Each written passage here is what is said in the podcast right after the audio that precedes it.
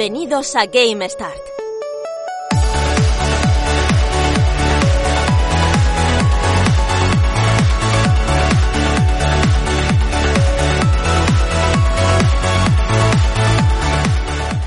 amigos, ¿qué tal? ¿Cómo estáis? Saludos a todos, bienvenidos un programa más al podcast ya convertido de radio en podcast de GameStar. Saludos de Francia, ¿qué tal? ¿Cómo estáis? De verdad que teníamos muchas ganas de volver aquí con vosotros, de hablar de videojuegos y ya estamos de nuevo pues eh, con contenido, con noticias, bueno, con de todo un poco y con sobre todo buen rollo y buen rollo que transmite nuestro Javi Sánchez que hoy se pasa con nosotros aquí a hablar de videojuegos. ¿Qué tal Javi? ¿Cómo estás? ¿Qué tal Fran y qué, y qué tal queridos oyentes? Ya hacía mucho que no, que no me podía pasar pues, por las circunstancias de agenda y hoy se han alineado los astros, tú bien lo sabes, y, y por fin vuelvo a estar aquí en GameStart FM como en los viejos tiempos y con muchas ganas, de verdad, porque echaba mucho de menos este ambiente. Además hay que decir que Javi está intentando dominar el mundo, ¿eh? Así que atentos, porque esto, bueno, eh, ya os enteraréis cuando salga por ahí en la televisión diciendo, vamos, mío, el mundo es mío, amigos. Quizás salga en el próximo especial de antagonistas, ¿no? De, del siglo XXI. Muy bien, todo bien, ¿no? Jugando mucho poco. Jugando poquito, bastante poquito, pero bueno, mira, te voy a decir, Juan hace poco, que tú lo conoces, me dejó el Hades para Switch. Ah. Y lo poquito, ya te digo, entre semana bastante poco, más de lo que me gustaría. Eh, me está gustando mucho. O sea que es un juego que te recomiendo, Fran. ¿Sí? Vale. Bueno. Sí. Pues eh, yo creo que como voy barriendo ya todo lo que voy, eh, todo lo que he ido comprando durante esta generación pasada ya, pues me queda poco por barrer. O sea que es que no quiero acumular más, tío. quiero pasarme Bueno. a nueva generación, ¿eh? Te queda poco por barrer. Según dónde, ¿no? Tengo entendido también. Sí, bueno, eso sí, eso sí. Tienes ahí un- una reformita. Es una reforma que me vuelve loco, como la canción, tío. Pero, pero joder, la verdad es que eh, estoy terminando juegos que a veces no tengo ni ganas de jugar, por eso mismo, porque ya pues digo, venga, voy, voy a terminarme todo lo pendiente que si no cuando dé el paso esto ni lo toco ni con un palo. Y ahí voy jugando a, a varios juegos que luego diré si quieres y, y Sí, bueno, pues claro. hay que hay que pasarse, porque ya que los compra uno, aunque sean en ofertillas de eso que a veces vamos haciendo un poco de diógenes y vas acumulando juegos y dices, joder, pues un día tendré que terminarlo. A mí, a mí me pasa, yo tengo una lista y ya llega un momento de que tengo juegos ya tres años ahí y de vez en cuando me, me gusta pedirle, pues yo que sé, a mi hermana, a un amigo, a quien sea, le mando una foto de la lista que no tienen ni idea de, de los juegos que son, solo los nombres, y les digo, elígeme cuál es el próximo que me voy a pasar, porque si no, tengo juegos que es que eh, pasarían cinco, seis años, de hecho tengo la lista aquí en la mano, y es que si no, no lo jugaría nunca, porque es como que, guau, este género, este estilo me apetece en este determinado momento. Y entonces lo vas dejando, lo vas dejando, lo vas dejando. Y es un poco lo que, o sea, que me identifico con lo que tú dices de, Sí. de esa sensación. Así que, bueno, pues hay, hay que limpiar, ¿eh? A mí me queda, a mí me queda. Eso te digo, hay que barrer, hay que barrer todo lo pasado.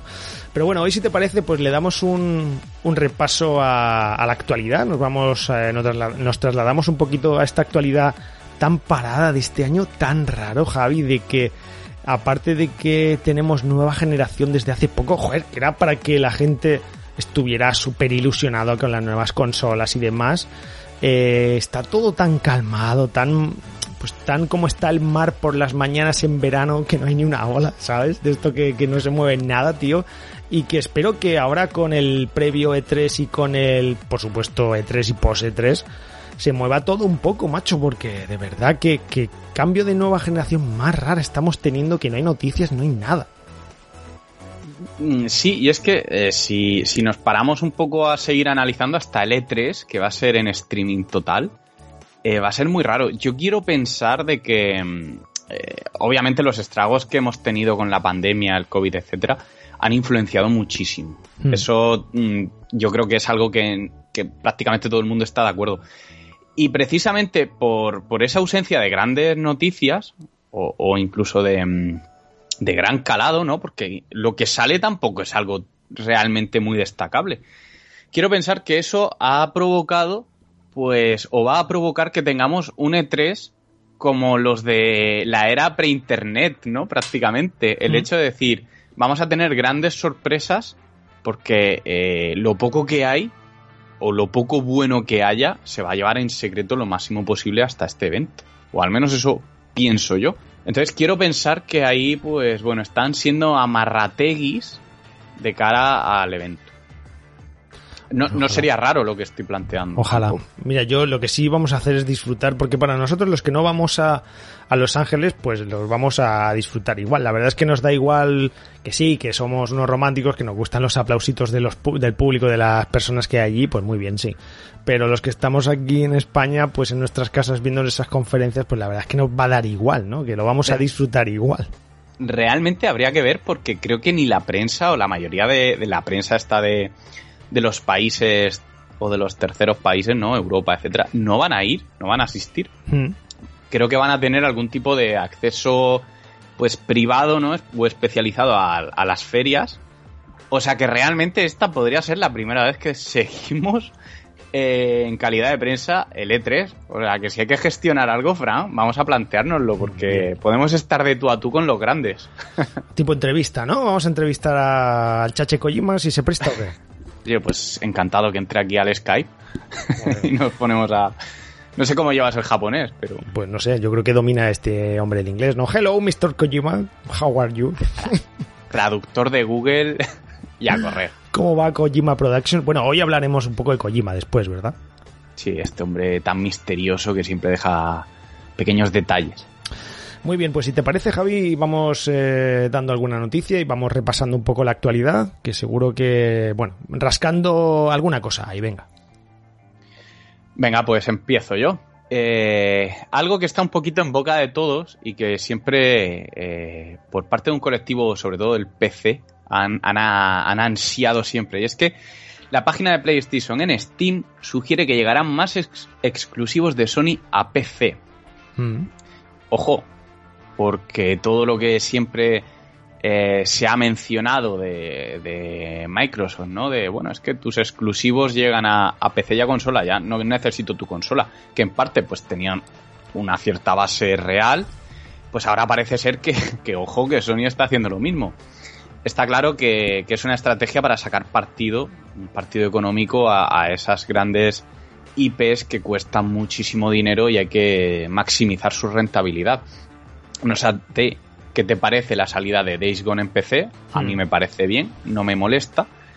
Y de hecho, yo creo que siempre hemos oído el ansia de los jugadores de PC porque salga Bloodborne en, esa plataforma. Sí, de hecho, creo que también tuvimos a Dead Stranding, ¿verdad? Que salió. Death Stranding, sí. Eh, Horizon Zero Dawn. Hmm. Sí. Eh, sí, la verdad es que, hombre, eh, yo creo que, fíjate, creo que la plataforma más eh, beneficiada de todas estas cosas siempre es el PC, porque ya no solo por los juegos que ellos tienen exclusividad, sino porque los que les va pasando Microsoft, les va pasando, vamos, que al final pues van saliendo todos de, de Microsoft y algunos que van cayendo de Sony, pues al final va teniendo todo. O sea, es que tenemos los GTA, tenemos los Red Dead, tenemos ahora lo estás diciendo tú, todas estas exclusivas de, de Sony también, o sea, son eh, los third party los y los first party de, de las grandes. Entonces, pues mola jugar en PC, mola tener un buen PC. Ahora, gástate el dinerito para tener pues un PC adaptado para jugar a todo. Y, bueno, pues al final sigue siendo una plataforma. Es curioso lo del PC, ¿eh? Como yo recuerdo hace pues más de 10 años como el debate siempre del PC de que estaba hundido, de que estaba condenado, a, pues a caer y que al final el futuro eran las consolas, que si el pirateo, que si no sé qué, al final acabaría solo pues para jugar a tipos eh, juegos World of Warcraft o League of Legends o estas cosas. Pues cómo ha ido aguantando, aguantando, aguantando y fíjate lo, lo, lo que mola y lo que mueve hoy en día el PC eh, jugando ahí y ya no te digo nada haciendo pues en plataformas como Twitch y demás eh, moviendo el mundo del videojuego. Es bastante alucinante esto. ¿eh? Sí, al final es una manera de reinventarse. Es cierto que Days Gone ha debutado en Steam número uno. O sea, poca broma. Y al final, compañías como Sony, ¿no? que eran más reacias a hacerlo, eh, se dan cuenta de que hay un filón importante económico. Y ¿por qué no? A ver, es cierto de que no son juegos eh, que vayan a estar en PC probablemente nunca de lanzamiento. Pero una vez que se ha terminado la, generación de ese sistema, ¿no? de esa plataforma PlayStation, ¿por qué no eh, dejar que usuarios o jugadores de PC eh, puedan acceder a estos títulos? Yo no lo veo mal. Eh, y además porque calculan los tiempos. Tienes a tu colectivo de consola que los van a tener desde el día 1 y bueno, pues ahí está y, tienes ese aliciente de, de, que se compre en tu plataforma pero a los tres años, a los cuatro años o cuando la generación cambie, pues puedes dar pie a sacar un partido económico bastante importante. Esta eh, elucubración de que, van a, de que pueden llegar más juegos viene un poco porque en la página de Steam de PlayStation pues enumeran 41 juegos y DLCs disponibles. Sin embargo, como elementos visibles solo aparecen 24. Hmm. Esto todavía hay que verlo un poquito con calma, pero sí que es cierto de que, de que hay sospechas y, no estarían mal fundadas. Entonces, a, falta de ver qué pasa, Fran, está bien. Todo apunta a que, a que bueno, eh, quizás los ansiosos por Bloodborne, que llevan desde que salió no sé cuántos años, pues puedan ver satisfechas sus, Hmm. sus ensoñaciones. Sí, mira, de todas formas siempre habrá algunos títulos exclusivos que no pasen a, PC. Ahí están los Metal Gear o los, eh, no sé, los Uncharted y demás. Pero bueno, oye, pues eh, no sé, eh, está claro que el PC pues siempre se ha, como has dicho tú, reinventado, ha sobrevivido y mira, tenemos una buena em, una buena entrega en PC de Days Gone, juegazo por cierto, que a mí me gusta bastante y tú también que lo terminaste hace poco Sí, sí, me gustó mucho. mucho.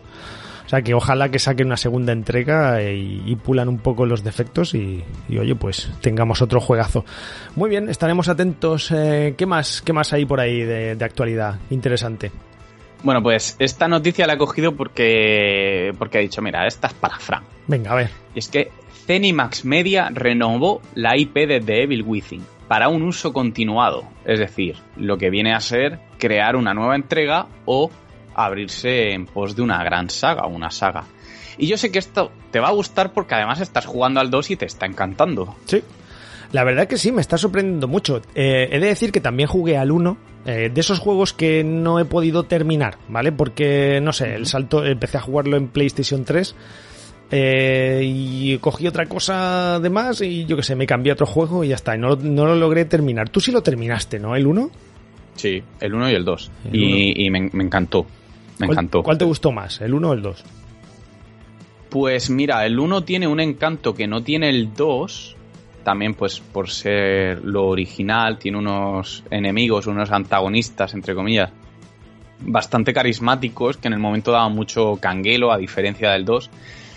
Pero el 2 lo veo una evolución correcta en lo jugable, ¿no? Con ese, eh, vamos a decirlo, pseudo sandbox o, o mini sandbox que me parece que es genial, o sea, es una genialidad y es súper inmersivo el estar recorriendo eh, esos primeros compases de ese pequeño pueblecito, que es el primer mapa en el que aparece es, con estas características, y, escuchar los sonidos con unos buenos cascos, no saber por dónde van a venir, estar oyendo gritos de una de las casas del fondo.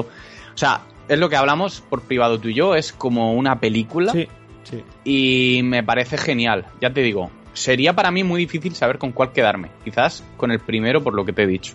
Pero el 2 me parece una evolución correcta y a mí, ¿qué quieres que te diga? Me dan ganas de una tercera entrega. Es cierto que el 2 tuvo unas, unas ventas flojitas, cosa que no me explico. Pero bueno, el hecho de que apuesten por esta saga una tercera entrega, a mí, ¿qué quieres que te diga? Me alegra la tarde. Desde luego. Eh, a mí me parece que el 2 es uno de esos juegos a reivindicar y, yo sí que eh, te diría que el 2 me, gustó más lo poco que llevo, ¿eh? No llevaré un tercio del videojuego más o menos.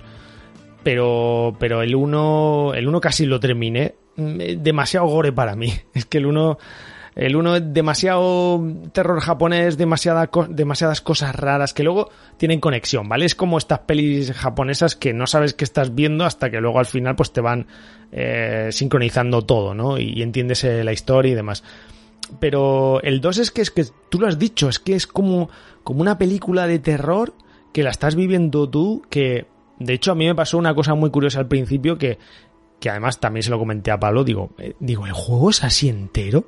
Porque es que si es así entero es una flipada, es como vivir tu propia aventura y tu propia peli de terror. O sea, es, te sale un monstruo aquí eh, muy peculiar y diferente al resto, un enemigo allá donde dices, pero cómo me puede salir aquí de repente por las calles, eh, joder, que, es que a pocas me mata, tal, y, no sé, tiene su dosis justa de acción, su dosis eh, justa de, de Sigilo. sigilo, de exploración, está muy bien calibrado. La historia al principio es un poco como el uno, que no sabes qué pasa, cosas raras, cosas raras porque sí, pero luego te van explicando po- un poco y de estos videojuegos que dices, tengo ganas de que tenga sentido todo y tal. O sea que me parece un videojuego muy chulo y mira, me has dado una alegría porque ojalá que si saca una tercera entrega pues eh, aún pulan más porque para mí lo que hacen es eso, que con cada entrega pulir un poquito más. Y menos sandbox quizás estaría bien, pero y menos horas porque yo cada vez los videojuegos me gustan con menos horas. Las horas justas, vamos. Y, y, oye, pues no estaría mal una tercera entrega y puliendo cosas. Así que sí, muy bien. Buenísima noticia, tío. Genial, genial, la verdad que sí. Vamos a ver qué hacen estos chicos y en qué tipo de calidad sale el juego. Si va a ser exclusivo de, de Microsoft y PC o, o si saldrá multiplataforma. Todo se andará porque también a, a Microsoft le interesa que el Claro. juego se venda cuanto más. Claro. Era de Shinji Mikami, ¿no? El- la primera La entrega primera. Sí, sí participó Shinji Mikami. Por eso a lo mejor lo viste un poco más todo, Sí. pues, difuso. más raruno, ¿no? ¿no? Esto es Más Tango, raruno, más- Tango más- Game Wars, ¿no? O algo así es. Tango Gameworks, sí, Gameworks. los desarrolladores.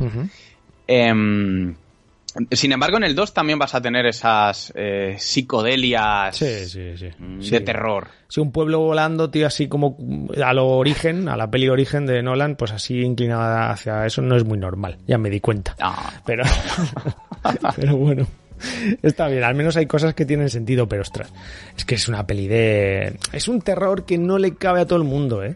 O sea, no es un terror la Resident Evil, es un terror más psicológico, más de personajes grotescos, más de, no sé, quizás como Resident Evil es más de, de ambientación o otras cosas. No sé, tío, son terrores diferentes. A mí me gusta mucho este terror. Más japo. sí, a mí también, a mí también. Y además de que combina elementos y, y no lo hace nada mal. ¿no? Mm. Eh, hay sensaciones que, que ves el toque slasher en, en el pueblucho del, del principio y, y la verdad es que gusta, sobre todo el hecho de no saber por dónde te van a venir los enemigos y que te- recuerdo que tenían cierta aleatoriedad. Hmm. O sea que, que muy guay, muy guay. y Queremos esa tercera entrega para ayer. Qué bien, tío. Eh. Llevas dos noticias muy buenas. A ver si sigue la racha, va.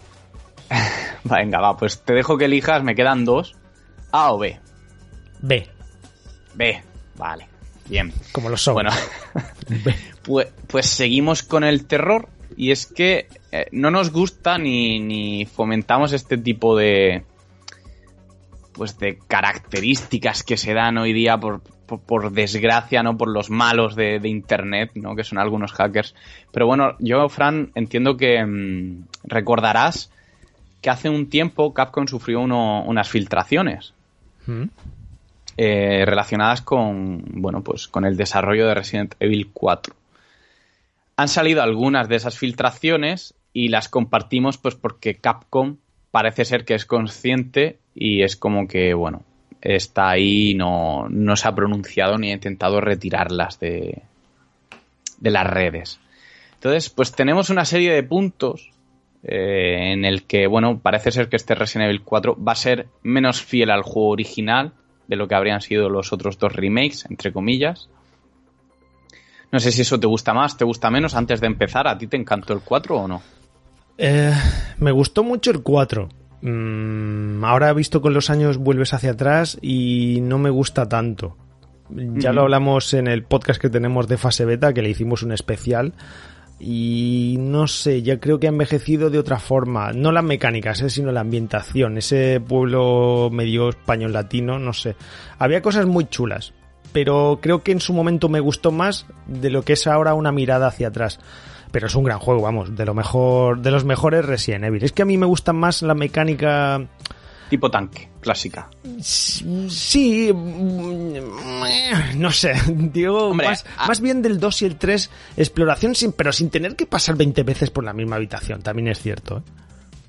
¿eh? Eh, ¿Te refieres 2 y 3 tipo remake? Sí, Bueno, y sin, sin remake, pero sin la. O sea, sin, sin la jugabilidad esa tanque que es muy dura. Es que yo he jugado ahora mismo al Resident Evil 0 y es un clásico enorme, buenísimo, brutal. Es el remaster que, que tenemos en la Store. Pero claro, la jugabilidad tanque es más dura que darte cabezazos contra una piedra. Entonces, pues bueno, sin esa jugabilidad, pues el juego a mí me, me gana mucho. De hecho, creo que el Resident Evil 0, joder, no salimos del 4, pero creo que el Resident Evil 0, vamos, es una joya, tío. Es que me ha encantado, es que no al nivel del 2, que es mi favorito, pero se queda muy cerca. A mí me, me ha sorprendido para bien, me ha gustado mucho, mucho, muchísimo, tío. Recomiendo mucho a los fans del 0, eh. Sí, es un juego que, que ha pasado con más pena que gloria eh, fuera de, de, la GameCube, Desde ¿no? luego. Posteriormente en los, los remasters que se hicieron en Play 3, etcétera. Y es un título que yo lo defiendo muchísimo. Es cierto de que en esta, en esta franquicia te encuentras opiniones muy dispares. Pues esto sí, esto no. También es una franquicia con muchos años de historia y muchos cambios de, de vista, ¿no? Nunca mejor dicho. Pero sí, el Resident Evil 0 yo lo defiendo, vamos, eh, a capa y espada. Bueno, pues este Resident Evil 4 se habría reiniciado el desarrollo, no sé si a raíz de estas filtraciones o no, pero bueno, o sea que a lo mejor lo que estamos hablando hay que cogerlo un poquito con pinza, por si acaso. Hmm. Pero ahora sería menos fiel al que el juego original, creo que esto es algo que viendo los remakes tampoco sorprendería mucho. Sony estaría ofreciendo dinero eh, para el desarrollo, ¿no? Con motivo de tener algún tipo de exclusividad temporal, algo que hoy día tampoco nos suena raro. Hmm. Em, pero acabaría saliendo obviamente en PC y en Serie XS. Se podría, esto yo no lo veo. Se podría jugar en primera y en tercera persona, como tú quisieras. Uy, Esto. a los Skyrim, flotando. A los Skyrim flotando, sí. Está... Al final siempre cogía uno de los dos modos. En Skyrim el, tercera persona era, era malo, malo. Pero bueno, esto puede ser una idea que tuvieran ahí, no tiene por qué llevarse a cabo. Incluiría el modo foto, que esto es algo que, bueno, pues que no es raro hoy día tampoco. Se habrían reciclado eh, los modelados de personajes de Resident Evil 2 Remake. Recordemos que el protagonista de Resident Evil 4 es Leon Hmm. Y el del 2 también, entonces pues bueno, tendría, tendría lógica. El mismo modelo, ¿no? Sí. Sí, habrían DLCs, ¿no? Donde explorarían eh, algunos personajes y enemigos, no especifica mucho. Se incluirían todos los juego- modos de juego originales de Resident Evil 4, o sea que doy por hecho de que el Caminos Separados con Ada Wong, el Mercenarios, etcétera, etcétera. Su duración sería más larga y extensa en comparación con el original. Habrían conexiones narrativas entre el Resident Evil 2 y el 3 Remake, además de con el Village, ¿no? El 8, este último que ha salido, el Village, cosa que, que bueno, podría cuadrar. Ya hablaremos de eso, Fran. Hmm. Y que habría una escena post créditos que enlazaría con la serie que está haciendo Netflix de Infinite Darkness. Sea, a priori yo no lo veo mal. Y mira que para mí el 4 es perfecto. Es mi Resident Evil favorito prácticamente. Y no necesita, para mi gusto, un remake. A falta de rejugarlo hoy día. Pero bueno, si está bien hecho, ¿por qué no? A ver, yo de todo lo que has dicho, seguro que tú como fan te digo, venga Javi, aquí apúntame en una hoja todo lo que tú crees que debiera llevar el, el remake de Resident Evil 4. Y todo esto lo sacas. O sea, es que no hay nada que me sorprenda. Me parece, a ver, no digo que sea pues eh, una falsa noticia o lo que quieras, ¿vale? Eh, las filtraciones, pues bueno, ya se sabe, pero a veces sacan cosas un poco sin contrastar nada y, y al tuntún, ¿no? Por inventarse algo y Mm. por tener relevancia en redes o lo que sea. Pero yo es que, de, salvo esto último que has dicho, la conexión con la serie, que si me apuras lo sacas también. Es que que tenga los modos del Resident Evil 4 lo veo, lo es que lógico de cajón, que tenga el modelado de Leon también lo veo, la skin de Leon lo veo súper lógico. Si me apuras, te inventas un poco, bueno, puede tener un poquito más de duración que el original, pues también lo puedes sacar. No sé, es que no te parece que es muy sosainas el tema, que no hay nada que digan es que va a salir pues eh, algo, una fase o el remake cambia tanto que algunas fases no las vamos a conocer o alguna historia así. No sé, ¿no te parece que nos sorprende, por, por decirlo así? Hombre, afortunadamente eh, yo prefiero que no tengamos una noticia así porque rompería mucho la originalidad de la presentación, ¿no? Y ese impacto. Entonces, bien. A mí lo que más me chirría es lo de la primera y tercera persona y lo de que sea menos fiel al juego original. Lo de la primera y tercera persona al final, eh, yo creo que todos eh, estamos de acuerdo que será una tercera persona siguiendo la estela del 2 y el 3 remake. Eso es, yo creo que básico, porque además la primera persona los tienes en los nuevos que estás haciendo. Hmm. Quizás lo que no me gusta del todo es que sea menos fiel al original, eh, pero en base a qué? Menos fiel, te vas a inventar más historia, te vas a inventar nuevos escenarios.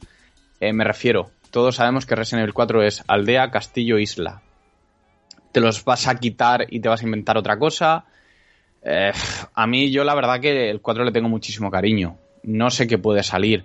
la realidad es que el 2 y el 3 remakes eh, mejor o en menor gusto, son muy buenos juegos. Entonces, es cierto que hay que dar un voto de confianza. Es cierto también lo que tú dices, ¿eh? que las filtraciones no son nada del otro mundo. Es que no son nada del otro mundo, claro. Y, y, son, pues yo creo, lo que vendría siendo lo lógico. Eh, la serie de Netflix. También puede ser que, esto mismo le dé credibilidad. O sea, que a veces las filtraciones, cuanto más locas, pues eh, más nos gustan, pero menos creíbles. Sí, pero, pero bueno, es, es como si pones em, eh, Metal Gear Solid Remake, filtraciones, pues será más largo.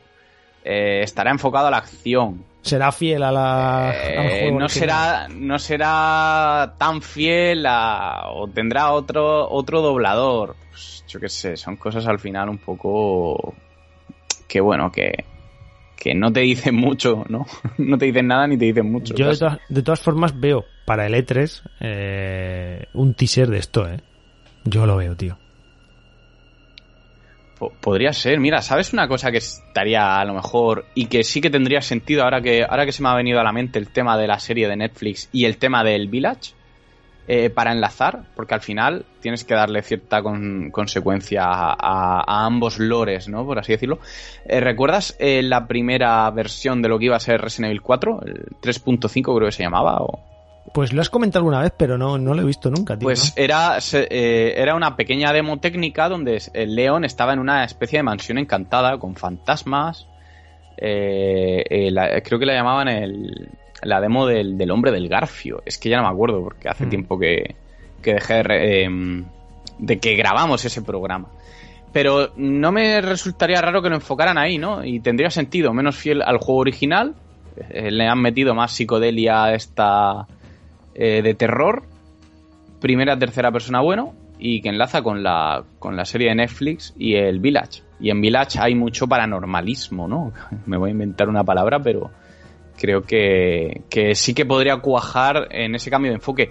Y no podría estar nada mal, ¿eh?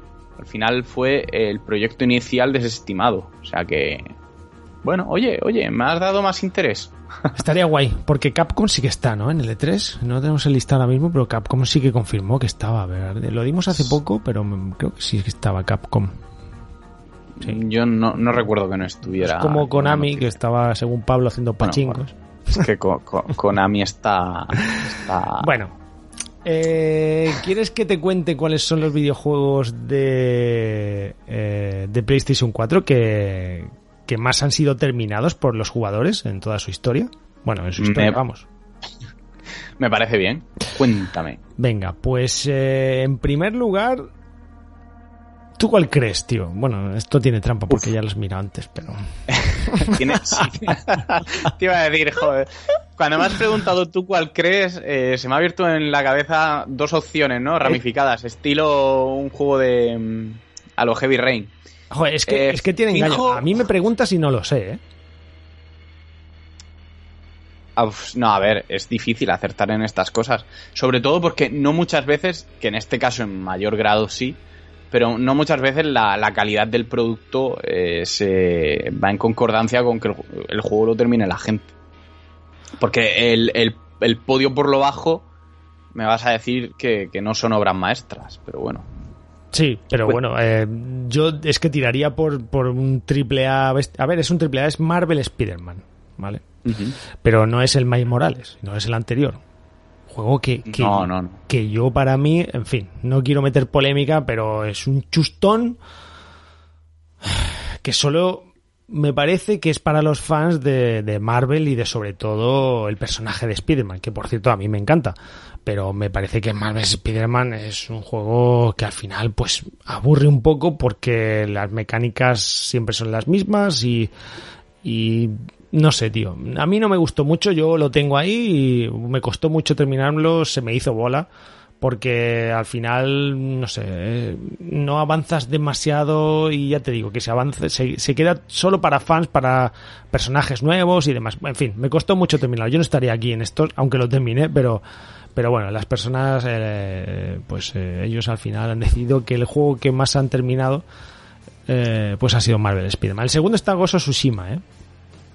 Cabroma tampoco. Un juego que le tengo muchísimas ganas. te tenía que decir no me sorprende que esté el Marvel, eh, Spider-Man, y te has ganado muchos enemigos. Sí. ¿Sabes? Sí, de hecho yo ya te digo que soy de los pocos que, este juego de Spider-Man no le ha gustado. Mucha gente sí le ha gustado y tal, pero yo sigue sin convencerme y, se me ha hecho bastante bola. Me, me costó mucho. Pero bueno, es que Spider-Man cae muy bien y al final a todo el mundo le gusta. Pero bueno, a mí ya digo que me pareció que los enemigos eran, pues bueno, muy de cómic y si te gusta el cómic está guay. Hombre, claro, al, final viene de ahí, ¿no? Eh, estará más basada en la etapa Ultimate, ¿no? Hmm. Eh, que en lo más clásico, pero bueno, eh, yo le tengo ganas, ¿eh? Yo también. Y al Tsushima, digo, el que tú has dicho segundo. sí, porque al Marvel ya lo ha jugado. El Origins, Assassin's Creed Origins en tercer lugar. Far Cry 5 en cuarto y Days Gone en quinto. Ya muy cerquita estos tres últimos, ¿eh? Para, para todo lo, el, la hatesía ¿no? de, Days Gone, pues fíjate, es de los más terminados y no es un juego corto precisamente. a mí me sorprende que esté aquí Far Cry 5, ¿eh? También, y Origins. Y Origins, dicen que es de las mejores entregas de Assassin's Creed, de las últimas, ¿eh? Sí, sí, sí, sí, sí, del cambio de planteamiento que le dieron. De Egipto. Eh, sí, sí, sí, el, primero de, del principal cambio que ha habido de, de mecánica jugable, ¿no? De género casi.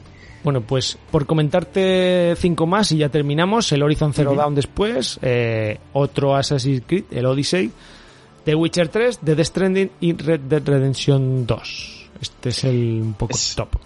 Es aquí lo paradójico, ¿no?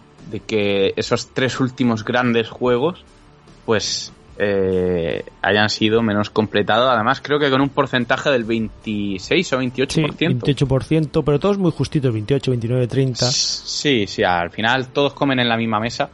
Eh, y sin embargo, pues bueno, la gente haya jugado a Far Cry 5 hasta el final, que no digo que sea malo, sino que me parece que está un escalón por debajo eh, de estos tres títulos, ¿no? Y, pero bueno, es, es, lo de siempre. Este tipo de noticias siempre han salido en cuanto, bueno, la gente ha terminado este título, hmm. eh, solo él.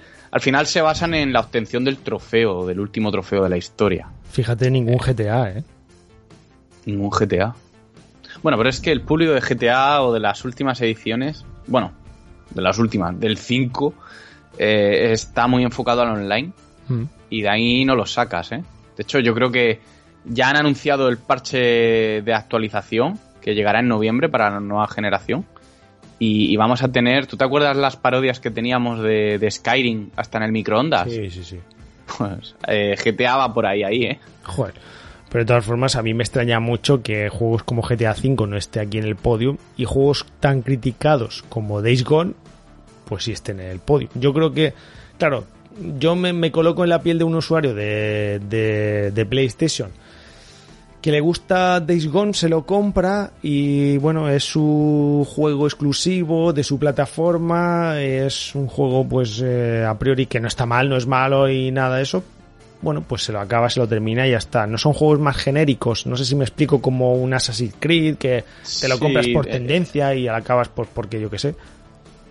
No, no, no, totalmente. Luego también el hecho de que, que Assassin's Creed tampoco tiene, pero no tiene online no, no, por si tuvieras un Days Gone con un factor multijugador estilo. Es que el, el, el online del GTA V, Fran, eh, tiene un tiene un calado enorme, ¿eh? que eh, habrá, muchísima gente que no haya probado nunca la historia desde que lo compró directo al online. Sí, es verdad. Es como un una comunidad.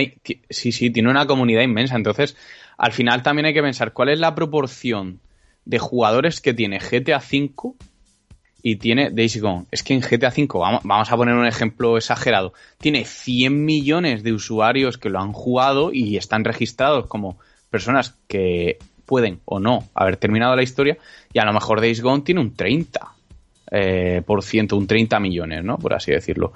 Y de esos 30 millones, a poco que un 10% se lo haya acabado, pues ya se lleva por delante a todos los del GTA. De todas formas, esto es eh, los juegos que más eh, gente ha terminado, o sea, que al final se han completado, pero claro, luego están el resto de juegos que con menos horas, ¿no? Supongo que no sean sandbox. No, bueno, eso, eh, exactamente. Esto es una categoría sandbox. Mm. Es decir, aquí no te entran juegos como The Last of Us 2, etcétera, etcétera. Resident Evil 2 Remake, por ejemplo, no entraría. Ni el 7. O sea que. Que bueno, que tampoco es algo como para decir. Esto lo llevamos a misa y tampoco es un sinónimo de es mejor juego. Claro. Que porque lo hayan completado más o no. Eh, para nada, ¿eh? es simplemente una noticia que nos ha resultado curiosa, ¿no, Fran? Y ya está. Sí, señor, porque si no yo metía el Dying Light, que me ha costado esto... en fin. Eh, bueno, Javi, pues vamos con la última y vamos cerrando. Sí, vamos con la última y, y tiene que ver con mi, con mi gran ídolo, Hideo Kojima. Además, que, ha ganado hace poco un adepto que se llama Fran, Fran Ciudad. ¿Ah, sí? Oh, mira. Sí, yo, yo, yo, creo que sí. A mí me cae bien Kojima. Mira, a mí las Kojimadas me hacen gracia, tío. claro, al final Kojima es un personaje y da juego, da juego y, y da vidilla al mundillo. Te guste más, te guste menos, es una persona que hay que admirar, ¿no? Por todo lo que ha supuesto al sector. Yo siempre lo he defendido por ello. Escúchame, mira, mira la vidilla que le ha dado el Joseph Fares este al, al It O sea, juegos, juegos así, personajes así también dan mucho a la prensa. Y, claro. no sé, acuérdate de, de Molinex, acuérdate de, Bleci, de Blezinski, de Guías. Ken, Levin. Claro, es que con Bioshock, es que lo que molaba era escuchar a esa gente, ¿no? ¿Cómo se llamaba? Michael Patcher, tío. ¿Te acuerdas de Michael Patcher? Oh personaje ese. Es que ese no era ni, desarrollador, era como una especie ahí de, de qué, de... Era un... economista, alguna historia de estas, ¿no? De, no me sale, sí, en finanzas, alguna movida. Sí, sí. Y que hacían predicciones, predicciones de mercado, de qué es lo que deberían de hacer las compañías, qué tal, que no acertaba nunca. Michael Patcher ha dicho que no sé qué. ¡Ostras, ostras, Michael! Hace, hace tiempo que no se le ve, ¿eh? Sí, sí, sí, sí. Hay que ver. Hay que ver cómo le ha ido la pandemia. Yo no sé dónde estará, por ejemplo, Molinex y dónde estará, pues, pues eso, Clip, bueno, Clip decís que esta gente, pues, pues es una pena. La verdad es que el de Itagaki también me hacía mucha gracia, tío, este hombre como, como cada vez que hablaba con sus juegos, eh, los Ninja Gaiden y tal, pues decía que eran los mejores. No sé, se echan de menos eh, personajes, pues estos como, pues sí, como lo hemos dicho antes, como Shinji Mikami, y el otro que no me acuerdo ahora mismo también. En fin, pues personajes de la industria al final. Y esta gente pues también son gurús y son gente pues que un poco mueven el mundo, que dan titulares y estas cosas siempre vienen bien. Así que Kojima siempre está ahí. Kojima pues lo estamos diciendo aquí en GameStar algunos programas. Es que, que si un título se parece a no sé qué puede ser lo próximo de Kojima. Es que ahora lo dirás tú un poco lo que va apareciendo. Es que, joder, siempre estamos haciendo especulación y esto mola, le da salseo al, al, al mundillo. Sí, por supuesto, siempre da, debate, da juego y, sobre todo porque, bueno, eh, no necesariamente este hombre, lo bueno que tiene es que no tiene que hablar, o bueno, hablar no, no tiene que sí, que no tiene ni que hablar, hablar ni abrir la boca realmente en una entrevista para dar un, pequeño titular. Es un, es un hombre que juega mucho al despiste y, eso da juego. Eh, resulta que, bueno, posteó en Instagram, esto no es ninguna noticia especializada, pero bueno, siempre da que pensar porque pocas cosas deja al azar este hombre. Pues una fotografía donde, bueno, estaba en Tokio, ¿no? Su, país, Japón.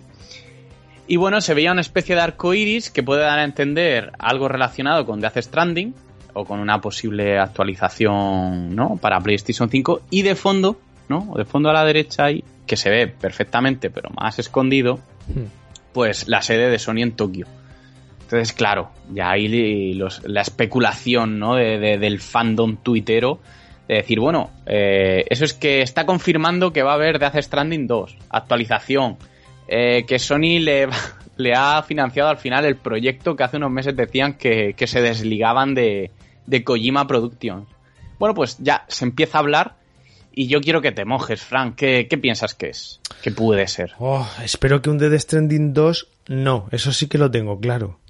Lo demás no lo sé, pero claro, es que si alguien tiene que hacer una segunda parte de Death Stranding eh, y alguien puede hacerla es este hombre y si la hace, pues seguro que le da una vuelta a la historia brutal y sale bien. Jo, entonces no sabría qué decirte. Para mí Death Stranding es una historia redonda, está contada de principio a fin, aunque perfectamente podría tener una secuela. Eh, ya no sé si con Sam, pero... Joder, estaría guay, tío. Eh, no sabría mojarme. Yo creo que... No sé, creo que puede ser algo como... Es que te iba a decir un Silent Hill, pero ese proyecto está descartadísimo. Ya, eh, no sé, puede para, ser una para, nueva IP. para él sí, para él sí. Claro, por eso te digo, yo creo que es una nueva IP. Puede tirar ¿Tú, por ahí. ¿Tú crees? Yo creo que sí. Algo nuevo como en su momento fue de Stranding, alguna cosa así. Lo, lo que está claro es que este hombre, si ha estado cerca de la sede de Sony, es por algo, es porque ha entrado por la puerta. Sí. Eso, seguro, eso seguro. El hombre no estaba, no le ha pillado fortuitamente el paseo por ahí. Eh, creo que en eso estamos de acuerdo.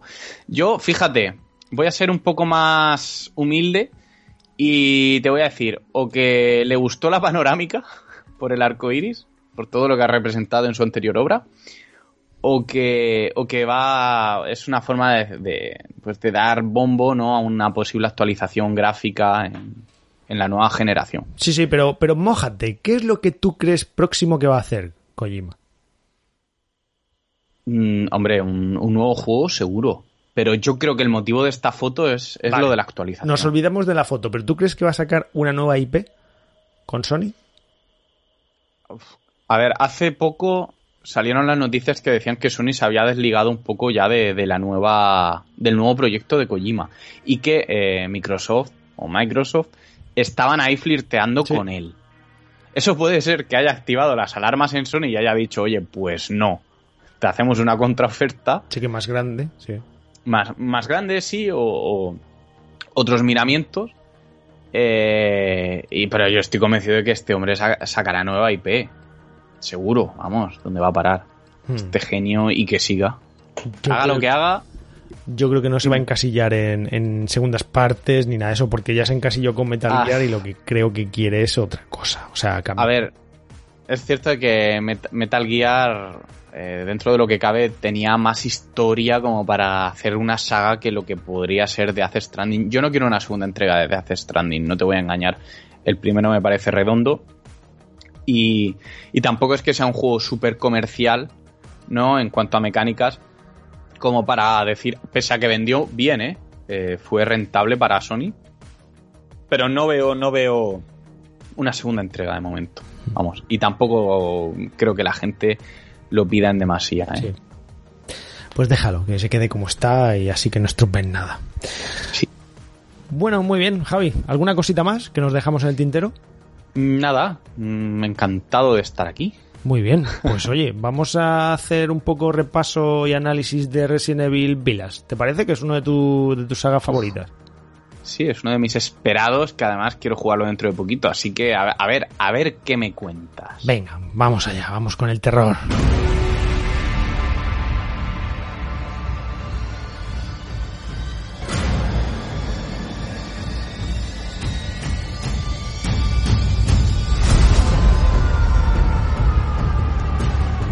Y es que Resident Evil 8, pues, eh, bueno, 8 aquí, pues en un, en un diseño de letras con vilas, va haciendo ese, esa V y, y los tres palitos, Javi. Yo tengo que reconocer una cosa, y además la voy a reconocer, y es que con el 7 digo, ostras, pues al principio no pillaba yo que había una V y dos palitos, ¿sabes? O sea que yo no me había Oh. dado cuenta de eso, tío. Llámame inocente, pero, pero sí. Que no se enteren los del eslogan, eh, ¿no? Los diseñadores artísticos que los echan. Vaya- hay, que, hay, que decir, a, a, ver, yo sí, yo creo que era bastante evidente, ¿no? Pero bueno, a, lo mejor te pilló el shock ese de, de, la presentación, ¿no? Por primera vez que lo vimos tan raro y tan, tan atractivo que, que se te pasó por alto. Sí. Pero, eso pero estos chicos. sí, sí, hombre, seguro. Yo estoy convencido. no pongo en duda tu, tu percepción. Eh, pero a mí me encanta la genialidad con la que han cogido el Village. Ahí el 8 ahí. Desde luego que está bien tirado, ¿eh? Es un juego que en ese sentido está bien tirado. Toda el lore, ahora lo comentaremos, diseño artístico, está muy bien.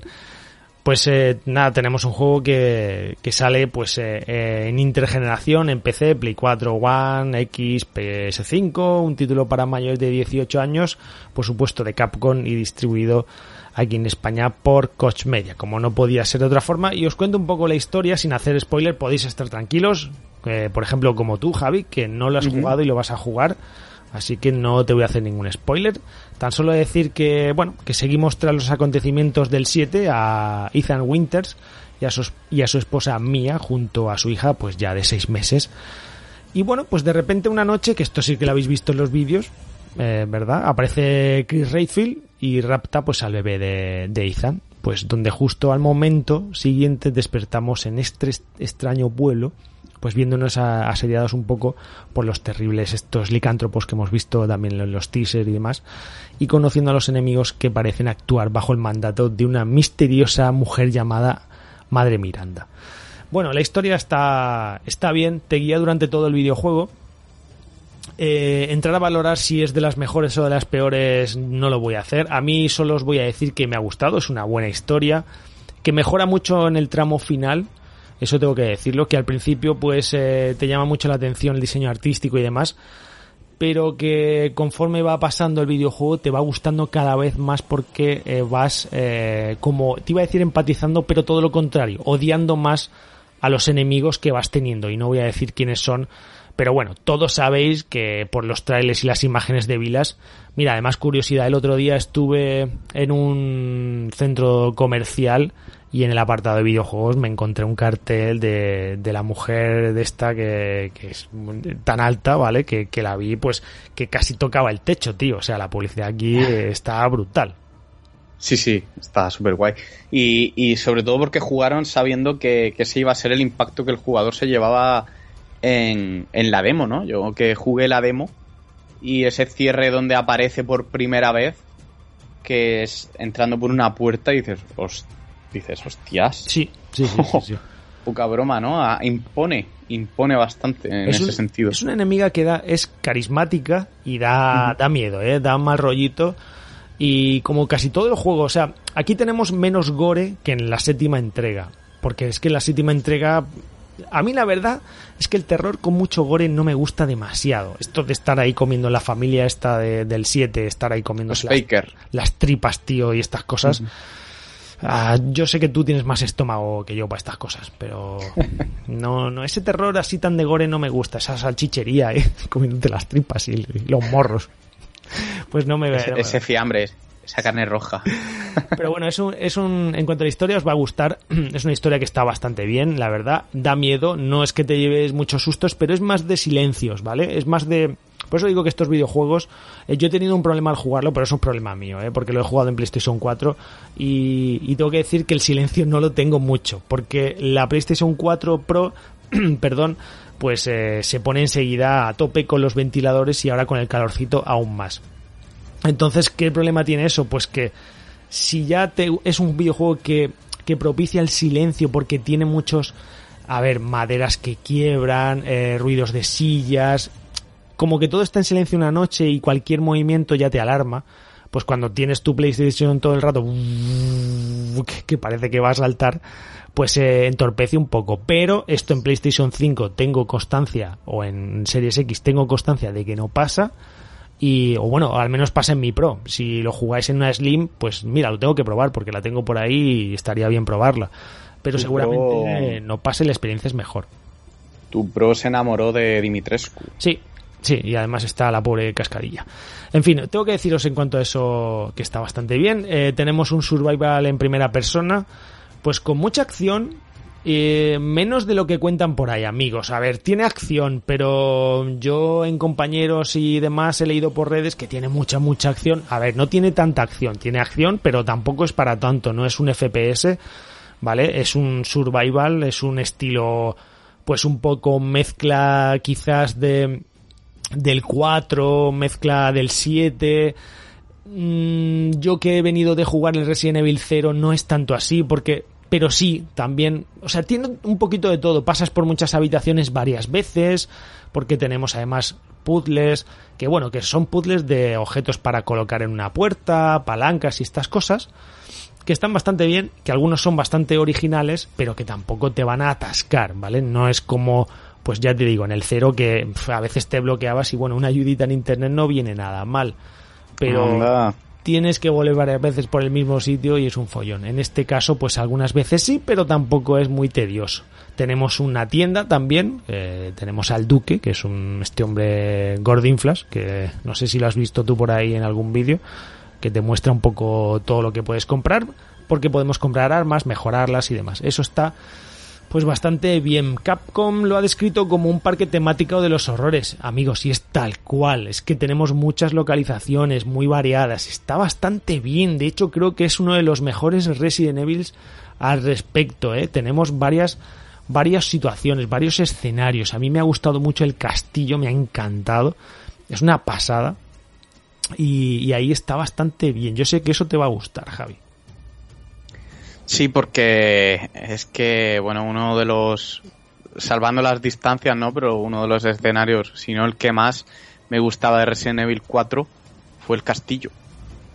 Eh, entonces, yo en el momento en el que supe qué tipo de ambientación, ¿no? Con, con la villa, el castillo de fondo, etcétera, etcétera, a mí, y es que creo que lo dije en el, no recuerdo ya el evento en el que se presentó por primera vez, pero os lo dije al vuelo, dije, ¡buah! Me ha encantado. Y, a mí es lo que me ha vendido el juego, es esa ambientación. no me ha vendido el juego el, que sea primera persona, ni licántropo, ni nada. Te voy a decir una cosa, se le ha criticado también que es muy lineal. Pero vamos a ver, ¿desde cuándo la saga Resident Evil ha sido abierta? O sea, yo esto no lo entiendo. Tenemos el 0, el 1, el 2, el 3. Pues es que más pasillero que esto, que recorres 20.000 pasillos.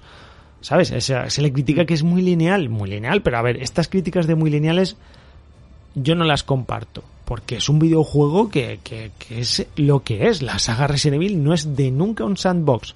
Yo entiendo que, que quieran decir que es lineal en cuanto a que, bueno, que tienes pocas opciones y que todo es pim pam de una a dos, una a dos que es menos volver a otros sitios como anteriores entregas y menos dar vueltas. Entiendo eso, pero si no, no logro entender las críticas de que es muy lineal. No, porque es que ni, ni los modernos, el 456, es que tuviera mucha extensión. Sí que es cierto que había momentos donde se abría un poco más el abanico, en el 4, por ejemplo, en, la, en el pueblo, pero era un abanico muy reducido que se resumía en abrir tres puertas de, en una zona del pueblo y tirar para adelante. o sea que no, no, no tiene mucho sentido y al final o son críticas por parte de jugadores nuevos en la franquicia o, es que no tienen mucha memoria, vamos. Pues como he dicho antes, tiene acción, no demasiada, tiene muchas armas, sí, pues eh, tienes una buena sensación de disparo, tienes escopetas, pistolas, francotiradores incluso, sí, tenemos francotiradores, y jefes finales, y mucha variedad de enemigos, tenemos licántropos, vampiros, bueno, no diré mucho más, eh, pero sí que es verdad que es de los Resident Evil con más enemigos eh, variados que tenemos de toda la saga. A mí me ha gustado mucho. Yo he hecho de menos los zombies. Hay algo por ahí parecido a los zombies, pero son, en fin, no diré nada más. Pero, a ver, me han gustado los enemigos, pero es que yo soy un fan de los zombies. Entonces, bueno, como las primeras entregas de los zombies, ninguna. Pero está bastante bien, ¿eh? Y los jefes finales tienen su, su aquel. Sí que tengo que decir que me ha sorprendido mucho la aparición de Chris Redfield, eh, en el mal sentido, que está bastante desaprovechado. Pero bueno, de esto no voy a comentar mucho para no generar mucho spoiler ni expectativas, pero ya lo iréis viendo conforme lo juguéis. Eh, solo decir, pues eso, que no es un personaje jugable al uso como hemos tenido en otras entregas, así que no contar con él demasiado. Es un juego, pues más o menos, bueno, largo está bien la duración, unas 12, 15 horas según te pares, Y luego tenemos modo mercenarios, por supuesto, que se desbloquea tras completar la aventura y demás. En cuanto al apartado técnico, pues os voy a decir que a mí me encanta este eh, R-Engine que tenemos, el motor gráfico. Es una pasada, las luces y las sombras. Yo que lo he jugado en PlayStation 4 ya es una pasada. Imagínate en PlayStation 5 o Series X. Eh, tenemos detalles de todas las casas y escenarios, un diseño artístico espectacular, pues como una película de terror, el castillo, el pueblo, pues muy bestia, muy bien todo diseñado, la ambientación es brutal, yo creo que es lo mejor del videojuego, la ambientación, a este juego hay que jugarlo de noche y solo, a poder ser, de verdad, porque es que ya digo que los sonidos y toda la estética de los personajes son súper carismáticos y está bastante guay. La banda sonora está muy bien adaptada a la ambientación, y bueno, pues tenemos un buen doblaje al castellano. También tenemos las voces en inglés, ¿eh? por si queréis echarle un vistazo, pero a mí las voces al castellano me han gustado mucho. Y tengo que decir que Ethan Winters, el pobre, sufre mucho. Yo no he visto un personaje en el mundo de los videojuegos que sufra tanto, tío. No diré más. Pero los que ya lo habéis jugado sabéis de qué va. Madre mía, hay que ver lo que sufre. Más que, más que Isaac Clark de Space. Mucho más y más que Lara Croft y todas estas cosas, ¿eh? Mucho, mucho más. Sí, lo pasaba mal. En resumen, pues bueno, quizás sea menos épico que el resto de entregas por carisma de personajes e historia, pero sigue estando a un gran nivel, ¿eh? teniendo en cuenta que el nivel es muy alto, pues, pues en este sentido un poquito por debajo, pero a mí me sigue encantando, tiene una duración perfecta, eso me ha gustado bastante, yo los videojuegos tan largos se me hacen bola y al final si no mantienen el nivel pues no te gustan y te cansa y este lo mantiene y son 15 horas más o menos que se te pasan volando. Y bueno, pues eso que es como una peli de terror y a mí ese estilo pues me gusta muchísimo, la verdad sí que yo no puedo hacer nada más que recomendároslo porque es eh, de los mejores Resident Evil, pues eh, bueno, quizás con el 7 es que tenemos muy buenos Resident Evil últimamente, así que bueno, pues si os ha gustado los anteriores, os gustará este Resident Evil Village.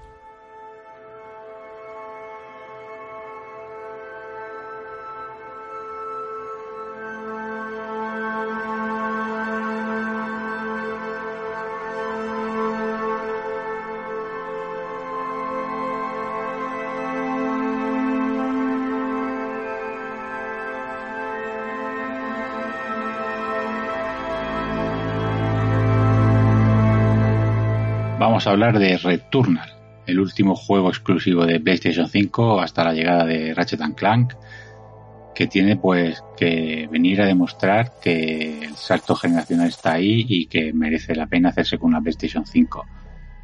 Returnal ha sido desarrollado por Housemarque, la gente que, bueno, quizá no, no lo conozcáis ya empecé a conocerlo a través de Super Stardust y Dead Nation, que es uno de mis juegos preferidos. Eh, a lo mejor se hicieron más conocidos por Resogan, porque fue uno de los juegos que dieron de lanzamiento con Play 4 en el Plus. Y bueno, pues muchas partículas, muchos disparos, muy frenéticos, se movía genial y les dio un poco de, repercusión.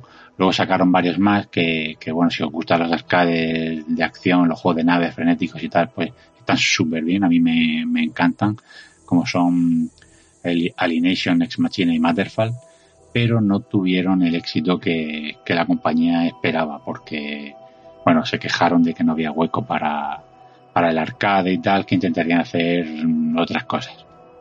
Por suerte para nosotros así ha sido, pero tampoco, porque no deja de ser un, juego arcade y de disparos lo, lo, que tenemos entre manos.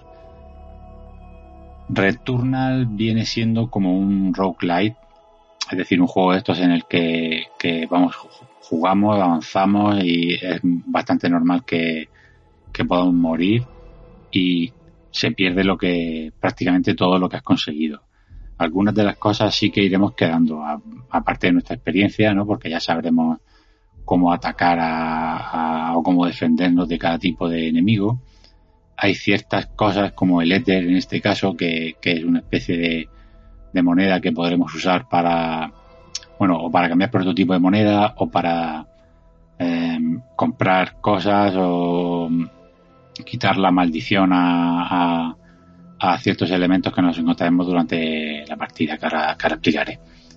Eh, luego también hay cosas que, que conforme vayamos avanzando y matando monstruos, pasando biomas de los seis que tiene, que por decirlo de alguna manera como las pantallas, pues se irán conservando indefinidamente.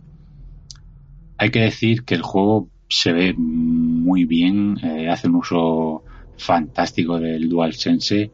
Tenemos como, como, el, como el gatillo que pulsamos se, se endurece mucho a mitad de recorrido, que es para apuntar y, y con el otro gatillo disparamos, pero si lo presionamos al fondo, pues tendremos un, un disparo secundario. Eh, han heredado de juegos como el Gears of War eh, el tema de recargar en el momento exacto para, para tener potenciadores. Eh, también nos prima cuanto más tiempo pasemos sin que nos, que, sin que nos den un toque, porque iremos subiendo la adrenalina. Hay muchos tipos de objetos como, como puede ser, bueno, nos suben la vida, tenemos moneda que podremos cambiar sobre, con, sobre otras cosas. Hay, por supuesto, varios tipos de armas que irán mejorando conforme los vayamos usando. Esto se quedará también de una partida a otra. Eh, hay muchos tipos de enemigos que nos atacan de muy distintas formas, más grandes, más pequeños, que vuelan. Tenemos ataque cuerpo a cuerpo, que en general lo usaremos para, bueno, parece al principio da la sensación de que solo para romper ciertas puertas, para hacer ciertas cosas, pero es muy útil contra, contra los enemigos, porque nos daremos cuenta que hay ciertos enemigos a lo mejor poderosos, a los que una vez que le demos con el ataque cuerpo a cuerpo, dejaremos a la vista su punto débil y podremos freírlos eh, fácilmente. Esto forma parte de lo que decía antes de que conforme vamos aprendiendo a jugar, pues cada vez llegaremos un poquito más. Tiene una parte de historia que nos va desgranando poco a poco a través de los recuerdos de la protagonista y de encontrarnos mmm, cadáveres suyos, porque es como un bucle que debemos de romper. En cada nueva iteración del bucle podemos encontrar cadáveres de, de nuestros protagonistas de un bucle anterior con una grabación que nos irá desgranando un poquito la, la historia. Sin ser gran cosa, bueno, te mantiene eh, con ganas de ir viendo qué, qué, es lo que está pasando ahí. El juego, como ya he dicho, técnicamente está súper bien. A mí me ha gustado mucho. Es muy frenético a la hora de entrar a una sala y poder ver eh, y ver los enemigos. Hay que matarlos rápido, hay que esquivar, hay que llevar cuidado con, con bueno, nos pueden atacar por cualquier sitio, no es de este, de este tipo de juegos que, que, si el enemigo está detrás y no lo vemos nos atacan o no, aquí hay que llevar cuidado, pero luego te lo puedes tomar con calma, explorar el escenario, siempre hay secretos, cofres ocultos a los que llegar. El juego tiene, como ya he dicho, varios tipos de armas, nos encontraremos cofres que pueden traer cualquier cosa, desde armas, objetos o monedas del juego. Hay objetos que son los parásitos, que nos darán ciertos potenciadores eh, por ejemplo, que cada, en vez de que nos suba un punto por cada, cada vez que, que, matamos tres enemigos o cinco si que nos toquen, subimos un nivel. Bueno, pues, de potenciación. Bueno, pues en vez de que sea cada tres, pues que sea cada dos, cosas así. Que nos puede dar un, un, un escudo, un golpe extra, en fin. Hay mucho tipo de potenciadores de, de parásitos. Cada uno de estos también además tiene una desventaja. Pues bueno, no, nos alarga el tiempo de dash, nos alarga el tiempo del, del espadazo cuerpo a cuerpo, nos evita, nos, nos hace que si recargamos en el momento preciso nos quite vida, en fin, hay muchísimas cosas. Luego, los cofres también pueden estar malditos, que para eso es lo que decía que se usaba el éter. Esto no se pierde tampoco entre partida y partida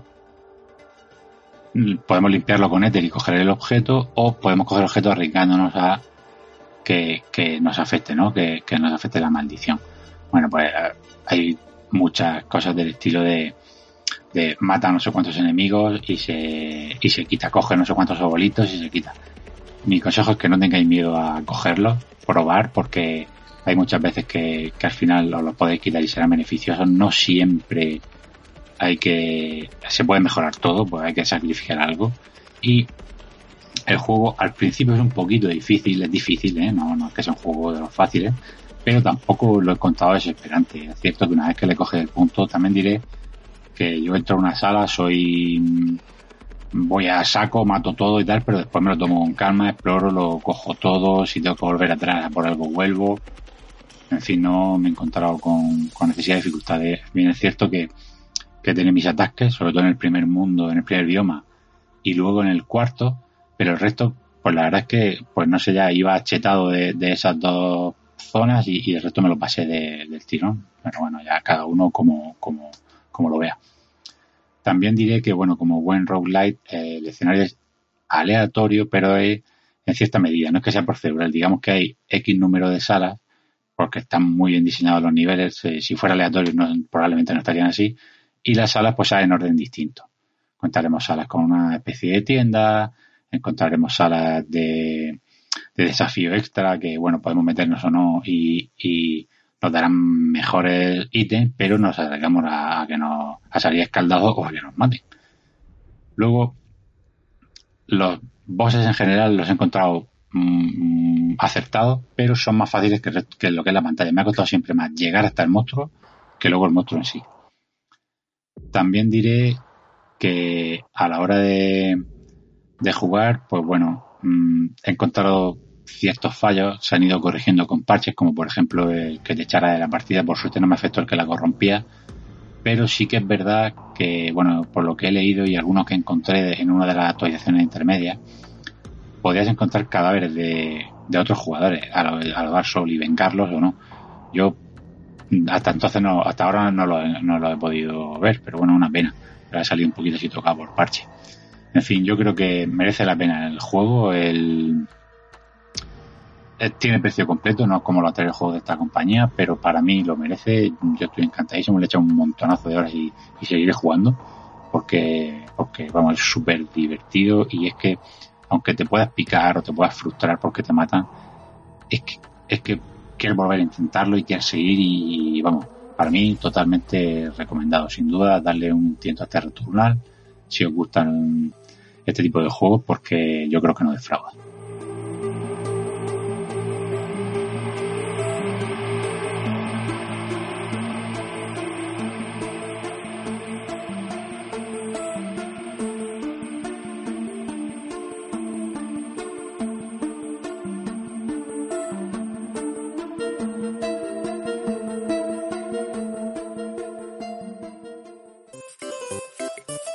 Hola, Pocoyo. ¿Ya tienes todas las invitaciones para tu fiesta?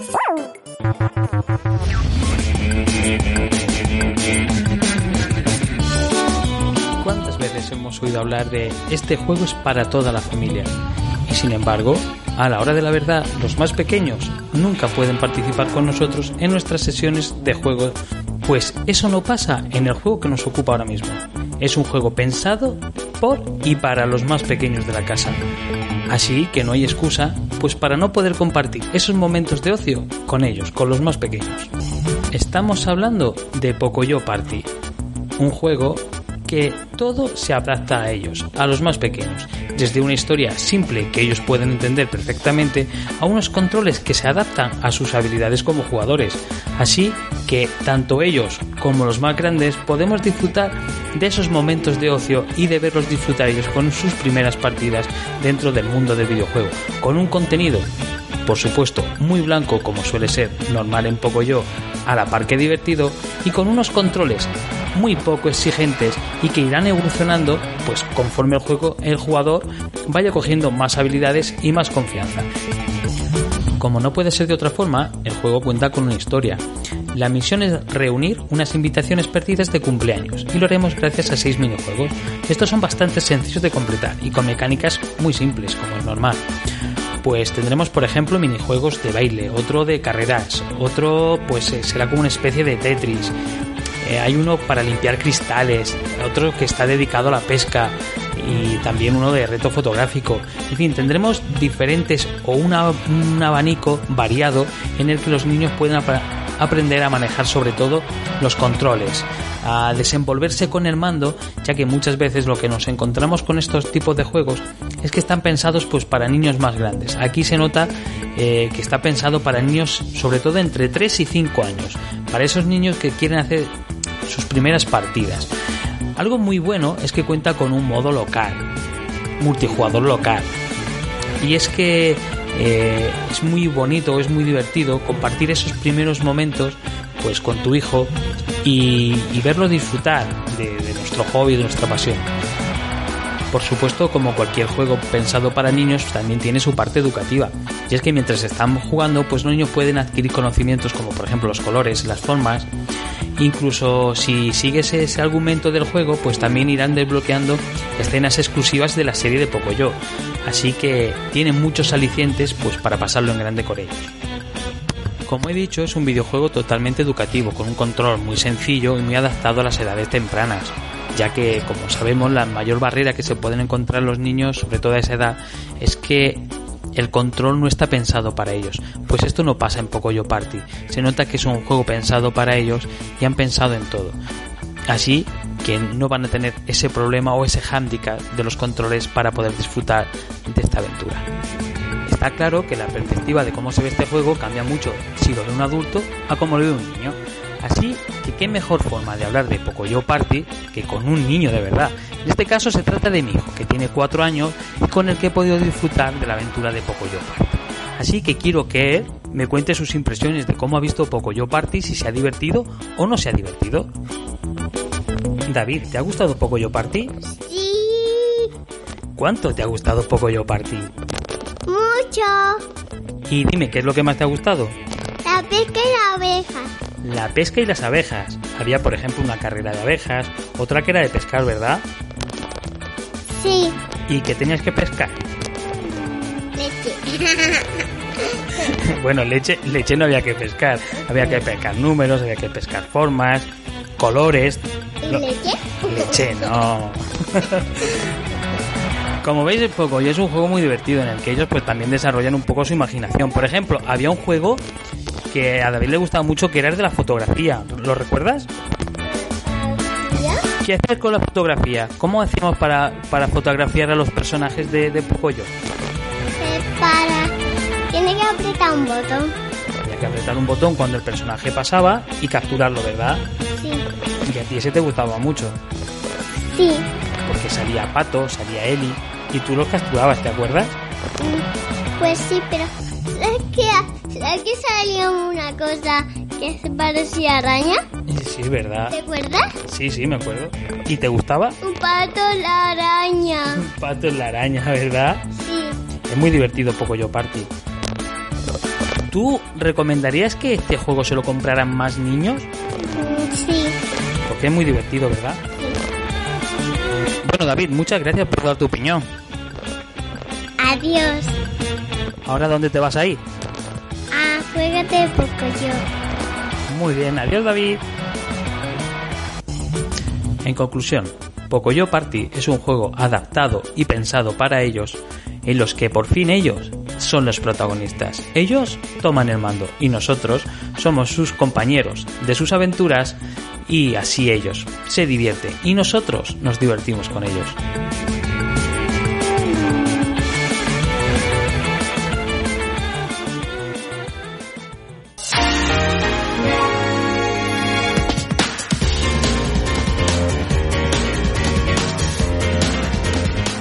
Muy bien, Javi, pues hemos llegado al final del programa.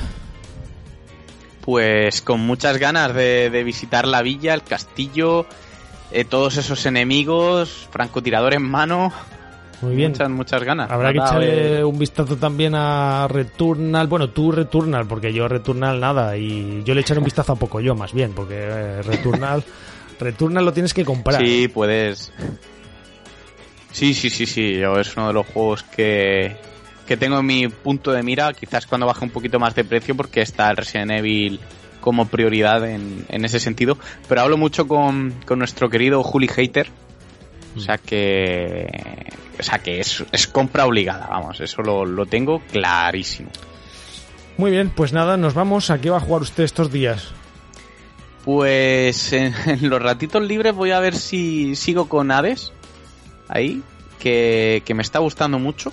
De hecho, tiene una mecánica muy parecida a Returnal. En cuanto al planteamiento de juego. Así que nada, voy a ver si escapo del inframundo, Fran. ¿Y tú? Bien. Yo tengo dos juegos matinales y dos juegos nocturnos. Ah, joder, eso es que tienes tiempo, ¿eh? Matinales y nocturnos. Vale, te, te lo voy a preguntar de otra forma. ¿Cuál es el juego agónico ¿Cómo, cómo te dejo con estas mierdas? Eh? Hay que ver cómo te Sí. dejo siempre. Eh, sí, eres, eres, eres un tío curioso. Eh, ¿Cuál es el agónico? ¿Cuál es ese juego que estás jugando un poco por obligación para ir limpiando? A ver, te lo voy a contar rápidamente todo. Yo tengo el ratito media horita antes de, de- de irme a trabajar eh, por la tarde. Después de comer y irme a trabajar, pues tengo media horita. Entonces ese le llama el juego eh, de matinal, ¿vale? Suele ser un juego más rápido de guardado, en el que no tengas que esperar mucho para guardar y ese tipo de cosas, ¿vale? Donde puedas guardar, pues eso, al momento y demás. Ahí tengo dos, tengo Metro Exodus y eh, Dishonored 2. ¿vale? Que los llevo avanzando poquito a poco. Ahí puedo guardar cuando quiera y me viene bien echar 20 minutos, media hora y tal. Pero, pero 20 minutos a uno solo. O sea, quiero decir, juegas Sí, y sí, te vas. claro, claro, claro. Juego y ya me voy a trabajar, sí. Un día pues juego a Metro y otro día a Dishonored. Y así voy avanzando un poquito a poco los dos videojuegos esos. Esos son... Normalmente tengo uno, ¿eh? Es que el otro día pues me dio por empezar otro y ya como me quedan pocos digo, va, va, vamos a llevar dos Eh, para adelante. Eres un tío con muchos frentes abiertos, ¿eh? Espérate porque tengo los nocturnos, que son Vilas, que lo he tenido hasta ahora, claro. Y el otro es el que hemos hablado, Devil Within 2, tío. Pero Devil Within 2, por las noches me da, me da miedo, tío. No me, o sea, más que el Resident Evil 8, más que el Village. Sí, sí, sí. O sea, que te, te quedarías con Devil Within 2 como videojuego de terror por delante de... Muchísimo más. Sí, sí, sí. Y a ti te pasará lo mismo cuando lo juegues. Sí. A ver, a ver, a ver. Te lo contaré, eso seguro. Seguro que, Es un terror que compartiremos diferente. El terror japonés siempre da mucho más miedo que este terror más de acción y tal. Es que aquí tenemos una escopeta en el de eh, Evil Within 2, pues a veces te quedas con ganas de reventar a todo el mundo. Y no puedes. Pero Sí, sí, sí. eh, siempre Resident Evil, hombre, da... Los Resident Evil dan miedo, pero no es un cague. Devil Within 2 da cague. Outlast da cague. ah, Amnesia da cague. ah, ¿Qué más? ¿Alguno más? Yo qué sé. Estos juegos así de terror dan cague. ¿No? Sí, sí, sí, a ver. Si no, no, yo estoy escuchando mucho porque, claro, eh, me sorprende, me sorprende, me sorprende. A ver, no me desagrada ni me parece raro, eh, pero claro, a falta de haber jugado al, al Village, pues todavía lo tengo, lo tengo la idea difusa. Está bien la historia y todas Pero- estas cosas, pero no vas a, no es el juego que digas voy a pasar miedo, miedo, miedo. Yo, mira, te voy a decir los dos juegos con los que yo más miedo he pasado. Uno es Outlast y el otro es Condemned. O sea, esos son juegos que he pasado miedo, miedo. Yo los Resident Ahora- Evil, pues Ahora sé por qué no te quisiste rejugar con Demned.